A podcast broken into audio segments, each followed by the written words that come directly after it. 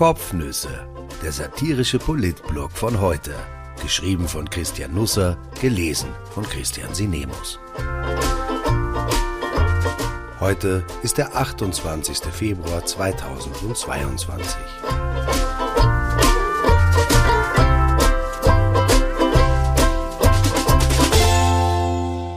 Jenseits von Reden. Ein paar Fragen zum Krieg und zu uns. Nicht auf alle gibt es eine Antwort. Schwierig, Worte zu finden, vor allem die richtigen. Viele Buchstaben werden derzeit hinausgeschickt in die Welt. Sie drücken Empörung aus, aber auch Wut und Trauer und Sorge. Sie beschreiben das Unfassbare. Krieg in Europa. Vor unser aller Augen greift ein Land nach einem anderen. Am Tag, an dessen Ende Österreich am Opernball getanzt hätte, überfiel Russland die Ukraine. Die Angst wechselt ihren Mantel, sie zieht die Pandemie aus und streift die Putinomie über. Die Folgen der neuen Seuche werden uns länger auf den Schultern lasten als die der abklingenden. Es ist auch die Zeit der persönlichen Häutungen.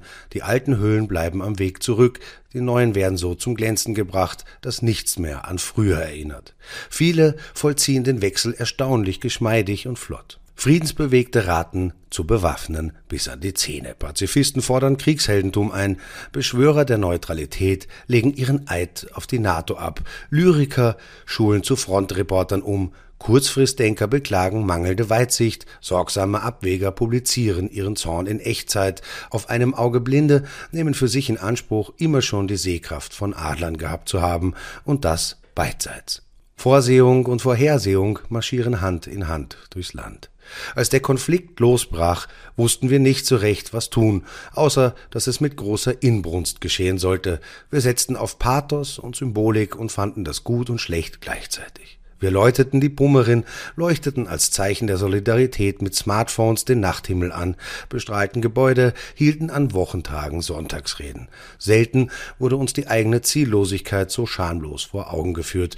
Wir wollten alles sein und waren recht wenig, nachdem wir den Alltag von dem befreit hatten, was ihn kenntlich macht. Die EU rang tagelang um Sanktionen, jubelte sie aber vorab bereits als die härtesten aller Zeiten hoch. Das mag stimmen, lag aber vor allem daran, dass die Maßnahmen der Jahre davor schmalbrüstig waren. Sie hatten Putin nicht geschwächt, sondern stark gemacht. Wir haben einen Hofknicks vor dem Despoten gemacht, mit ihm gute Geschäfte getätigt, seine Oligarchenfirmen mit Aufsichtsräten bestückt, das Gold seiner Paläste blendete uns. In kindlicher Arglosigkeit haben wir ihm Verletztheit zugebilligt, Zuversichtlicht und Angst, weil EU und NATO nahe an sein Reich herangerückt waren. Unsere Sensibilität konnte mit unserer Naivität immer schon recht gut Schritt halten. Während wir Trump aus gutem Grund verspotteten, haben wir in Putin das Genie gesehen, den Taktiker, den gewieften Strategen, von dem wir aber glaubten, ihn mit der Deutung seiner Psyche gut unter Kontrolle halten zu können und mit der Kraft unserer Gedanken in Schach. Dieser Energiering sollte ihm Einhalt gebieten. Er hat nicht das gehalten, was man sich von ihm versprochen hat. Wir hätten es sehen können, aber wir wollten nicht. Dann rollten die Panzer an und wir begannen abzuwägen, ob es uns oder Putin mehr schadet, Russland vom globalen Bankennetzwerk abzuschneiden. Vorab war für derartige strategische Überlegungen keine Zeit. Bevor die Hölle losbrach, hatten die Ukrainer um Waffen gebettelt. Europa schickte Aufmunterungen und Durchhalteparolen. In den ersten Stunden des Krieges schauten wir zu, lobten die Tapferkeit der Ukrainer und taten nichts. Dann aber machte es Klick und mit einem Mal fühlten wir uns selbst bedroht, weil wir nicht wussten, wo der Appetit von Putin endet. Plötzlich war auch das vorher Unmögliche denkbar, und es passiert gleichzeitig etwas Unerwartetes. Wir fanden zueinander. Die EU, die sich sonst über den Krümmungsgrad von Gurken streitet, zeigte Geradlinigkeit und Einigkeit. Die Welt hatte uns bisher als fragiles Gebäude wahrgenommen, 27 Einzel-WGs, jede von ihrem eigenen Wohlergehen verpflichtet, als Gemeinschaft aber vom Anspruch her eine moralische Weltmacht. Trump hatte den NATO-Partnern in Europa unmissverständlich die Route ins Fenster gestellt und gefordert, sie müssten selbst mehr für ihre Verteidigung leisten. Europa wartete lieber ab, bis Trump verschwunden war und mit ihm die Route. Gestern plötzlich kündigte der neue deutsche Kanzler Olaf Scholz im Bundestag ein Sonderbudget für die Bundeswehr an, dotiert mit 100 Milliarden Euro. Das gesamte Verteidigungsbudget Österreichs beträgt heuer 2,7 Milliarden. Europas neuer Rüstungskanzler wird von der SPD gestellt. Dasselbe Deutschland schwenkte gestern um und schickt nun 1000 Panzerabwehrwaffen sowie 400 Bodenluftraketen vom Typ Stinger in die Ukraine. Die USA liefern Waffen um über 300 Millionen Euro. Die Briten scharten 25 Staaten um sich, die der Ukraine bei der Aufrüstung ebenfalls helfen wollen. Das bündnisfreie Schweden will erstmals seit 1939 Kriegsmaterial in eine Konfliktregion bringen, 5000 Panzerabwehrwaffen. Zum ersten Mal stellt die EU gemeinschaftlich Geld für Waffenkäufe zur Verfügung. In den Topf mit 500 Millionen Euro zahlt auch das neutrale Österreich ein. Das wird noch für Gesprächsstoff sorgen. Ein Tag kann alles ändern in dieser Welt, auch den Blick auf sich selbst. Das Bundeswehr, das Heer, das ich führen darf, steht mehr oder weniger blank da, hatte Alfons Mais vergangene Woche gesagt. Der Generalleutnant der deutschen Bundeswehr befehligt 62.000 Soldaten. Ob es klug war, mitten in einer Krise die eigene Schwäche freizulegen, mag dahingestellt sein, aber so schonungslos öffentlich hat das wohl noch kein Armeeführer gemacht. Er blieb damit nicht allein. Ich bin so wütend auf uns, weil wir historisch versagt haben. Wir haben nach Georgien, Krim und Donbass nichts vorbereitet, was Putin wirklich abgeschreckt hätte, schrieb Annegret Kramp-Karrenbauer auf Twitter. Von 2019 bis 2021 war sie immerhin deutsche Verteidigungsministerin. In Österreich gibt es für Militärs ebenfalls ausreichend Gründe dafür, erregt zu sein. Das Siechtum unseres Bundesheeres gehört hier allerdings schon seit Jahrzehnten zum Lokalchlorid. Ich erinnere mich an den Besuch bei einem inzwischen in den Ruhestand getretenen General vor ein paar Jahren. Am Boden seines Büros stand ein Bataillon an Aktenordnern in Reih und Glied. Sie dokumentierten den Zustand der Armee. Für einen Gutteil unserer Fahrzeuge werden wir nächstes Jahr nicht einmal mehr das Pickel bekommen, sagte er. Wir sollten ehrlich sein, nicht nur im Angesicht des Krieges, eine Haustür entfernt. An einem Tag verspotten wir das Bundesheer, am nächsten Tag weinen wir Tränen der Rührung, wenn die Soldaten im Katastrophenschutz Übermenschliches leisten. Am dritten Tag kürzen wir das Budget, weil das unsichtbar geht und am wenigsten schmerzt. Der Österreicher ist in seinem Zugang zu Lösungen durchaus ambivalent. Wir wissen nicht, wohin uns das alles jetzt führt. Die Lage ist unübersichtlich. Stimmt es, dass die Russen langsamer vorankommen, als sie es erwartet haben? Erstaunt Sie, dass Ihnen nicht alle Verbündeten beistehen, dass die Resolution gegen den Einmarsch im UN-Sicherheitsrat auf weniger Ablehnung stieß als gedacht. Neben Indien und den Vereinigten Arabischen Emiraten enthielt sich überraschend auch China der Stimme. Dass der Westen sich doch aufrafft und dem Töten nicht tatenlos zuschauen will? Die Russen würden nur ein paar Tage brauchen, um die Ukraine einzunehmen, hatten Militärstrategen vorab gemutmaßt. Jetzt hört sich das eher nach einem zweiten Afghanistan an. Macht das Wladimir Putin noch unberechenbarer, weil er sich ins Eck gedrängt fühlt? Gestern versetzte er die atomaren Abschreckungswaffen seines Landes in Alarmbereitschaft. Er soll über 6255 Atomsprengköpfe verfügen. Kein Land hat mehr. Aber es keimte auch ein zartes Pflänzchen auf. Es nannte sich Friedensverhandlung. Russland und die Ukraine haben sich gestern dazu bereit erklärt, sie sollten heute beginnen. Man sollte die diesbezüglichen Erwartungen nicht zu hoch stecken. Noch ehe Putin damit begann, die Ukraine anzugreifen, lud der Kanzler Dienstagabend zu einer erweiterten Runde der Chefredakteure ins Kanzleramt. Er nannte es Hintergrundgespräch. Es wurde Vertraulichkeit vorausgesetzt, deshalb kann ich Ihnen zu den Inhalten nichts sagen. Am Ende kam ein vierseitiges Papier mit Basisinfos zum Konflikt, den Wirtschaftsbeziehungen Österreichs zu Russland und der Ukraine und zu unserer Abhängigkeit von russischen Gaslieferungen zur Verteilung, garniert mit ein paar Zitaten des neuen Regierungschefs. Regierungschefs. Wir ahnten schon vorab, wenn Russland den Gashahn zudreht, dann wird es nicht nur in den Wohnungen kalt, dann holt sich Europas Wirtschaft eine Lungenentzündung und wir gehören zu den stärksten Hustern. Ehe der Austausch starten konnte, kam es zu einer bemerkenswerten Szene, wie ich sie in Österreich noch nie erlebt habe. Alle im Raum mussten ihre Handys abgeben. Zwei Männer gingen reihum und sammelten die Geräte der Journalisten ein. Am Ende legte der Kanzler sein Smartphone dazu. Die Handys kamen in zwei Behältnisse, die so aussahen wie Zigarrenkisten mit einem Sichtfenster an der Oberseite. Die Zigarrenkisten wurden auf die Fensterbank gleich neben den Eingang gestellt. Wenn ich mich recht erinnere, blieben die Deckel einen Spalt offen. Die Smartphones bekamen so gut Luft und sie konnten zuhören, was im Raum gesprochen wurde. Über das Sichtfenster durften sie auch ein bisschen zuschauen. Weil nicht alle auf Flugmodus gestellt waren, meldeten sich die Handys hin und wieder auch zu Wort, klingelten oder piepsten, zuweilen auch gleichzeitig. Man hatte also den Eindruck, dass es unter den Smartphones eine eigene Diskussion gab. Die Geräte besprachen untereinander die Redebeiträge der Journalisten, des Kanzlers und seines Experten. Es entstand eine muntere Debatte, die ich leider unterbrechen musste. Ich ging als erster und stellte fest, dass die meisten Handys in den beiden Zigarrenkisten etwa gleich groß und gleich schwarz waren machen, wie also meines erkennen. Ich musste ziemlich viele antippen und lernte so weitgehend alle Bildschirmhintergründe der Anwesenden kennen. Ich weiß nur noch nicht, was ich mit dieser Indiskretion anfangen soll.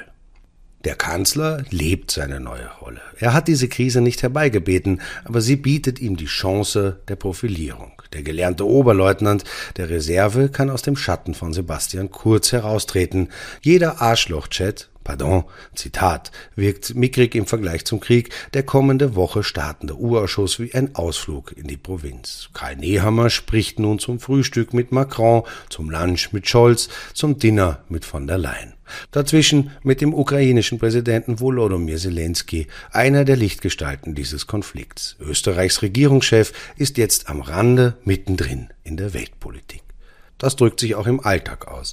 Während die Vertreter der anderen Parteien Freitag zu Fuß zum Nationalen Sicherheitsrat kamen, fuhr der Kanzler im großen Konvoi und mit Blaulicht vor. Am Donnerstag stand ich zufällig am Parlamentseingang, als Nehammer mit seiner Entourage eintraf, um im Nationalrat seine Rede zur Ukraine-Krise zu halten. Die gut 20-köpfige Delegation rauschte im halben Laufschritt so zackig an mir vorbei, dass ich nur verwackelte Bilder davon in meinem Kopf speichern konnte. Im Unterschied zu Kurz fremdelt der Kanzler nicht mit dem Parlament. Er bewegt sich dort wie zu Hause im Wohnzimmer, nur die Filzpantoffel fehlen. Ehe er Freitag von der Regierungsbank einzelnen Abgeordneten zuwinkte, schritt er die erste Reihe ab, tauschte mit Pamela Rendi-Wagner den Faustgruß aus, griff Beate Meinl-Reisinger freundschaftlich auf die Schulter, hatte sogar eine Art Lächeln für Herbert Kickel übrig. Anschließend wog Nehammer seine Worte gut ab. Er kann das. Er hat Rhetorik gelernt und unterrichtet. Er weiß, was ankommt und es kommt an. Lob prasselt auf ihn ein, auch von Menschen, die der ÖVP sonst in inniger Feindschaft verbunden sind. Die Szene erinnert an die Blütezeit von Sebastian Kurz zu Beginn der Pandemie, als die Regierung dem Land den ersten Lockdown verpasste und die Angst vor dem Unbekannten dem bekannten Kanzler zunutze kam. Kurz hob in den Umfragen ab, seine Beliebtheitswerte zeigten fieberige Ausschläge nach oben. Bei Nehammer wird es auf moderate Weise ebenso sein. Die Frage bleibt, kann er das Niveau halten oder fährt er mit dem Aufzug schneller nach unten als sein Vorvorgänger? Auch das Echo nach der gestrigen Pressestunde hörte sich freundlich an.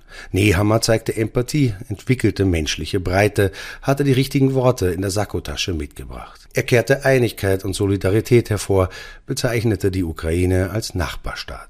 Flüchtlinge würden selbstverständlich aufgenommen. Er gestand Fehler in der Einschätzung von Putin ein, offerierte, in Klammern wie Randy Wagner davor, Wien als Ort für Friedensverhandlungen.